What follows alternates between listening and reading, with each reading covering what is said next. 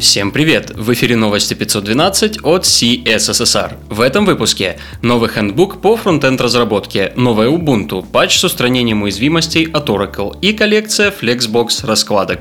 У микрофона Ислам Виндижев. Новости релизов. 16 апреля состоялся релиз Node.js 8.16.0. Небольшой релиз LTS-версии порадовал нас двумя вещами. Был добавлен API для синхронных функций и функция ThreadSafe была помечена как Stable.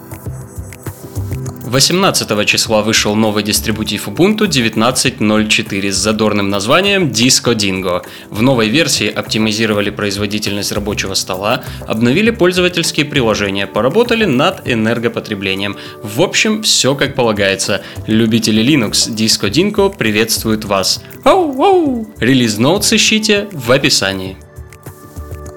Двумя релизами нас порадовал Nginx. Вышла версия веб-сервера 1.15.2 с фиксом возможных ошибок сегментации в рабочих процессах. Также была выпущена версия NGS 0.3.1. Самым заметным нововведением стала поддержка стрелочных функций. Подробнее о релизах на официальном сайте Nginx. Oracle выпустила Critical Patch Update. Напомним, это релиз всех продуктов компании с устранением уязвимостей. Полный список релизов и устраненных уязвимостей можно найти в описании. Не забудьте обновиться. Также на прошедшей неделе вышел Laravel 5.8.13. В небольшом релизе добавлена новая директива Error шаблонизатора Blade. Спойлер, она нужна для отображения ошибок. Кроме того, была откачана одна из баг предыдущего релиза. Интересные публикации. Подъехал Frontend Developer Handbook 2019 от Frontend Masters. В замечательном хендбуке можно найти короткий обзор важных событий индустрии за прошлый год и обширное содержание. Введение в профессию, важные области знаний для фронтенд разработчика, подборка материалов как для самостоятельного, так и для обучения с наставником, а также список инструментов и других полезных ресурсов. Подробнее по ссылке в описании. Кристиан Послик рассуждает на медиуме о паттернах проектирования. В статье разобраны синглтон, фасад и обзервер. Автор рассказывает о каждом паттерне, объясняет для чего они нужны и в каком случае их применять. Не пропустите. TypeScript решил поставить рекорд по упоминаемости в наших новостях. На этот раз в нашей подборке статья Брайана Хьюза о создании базовых классов.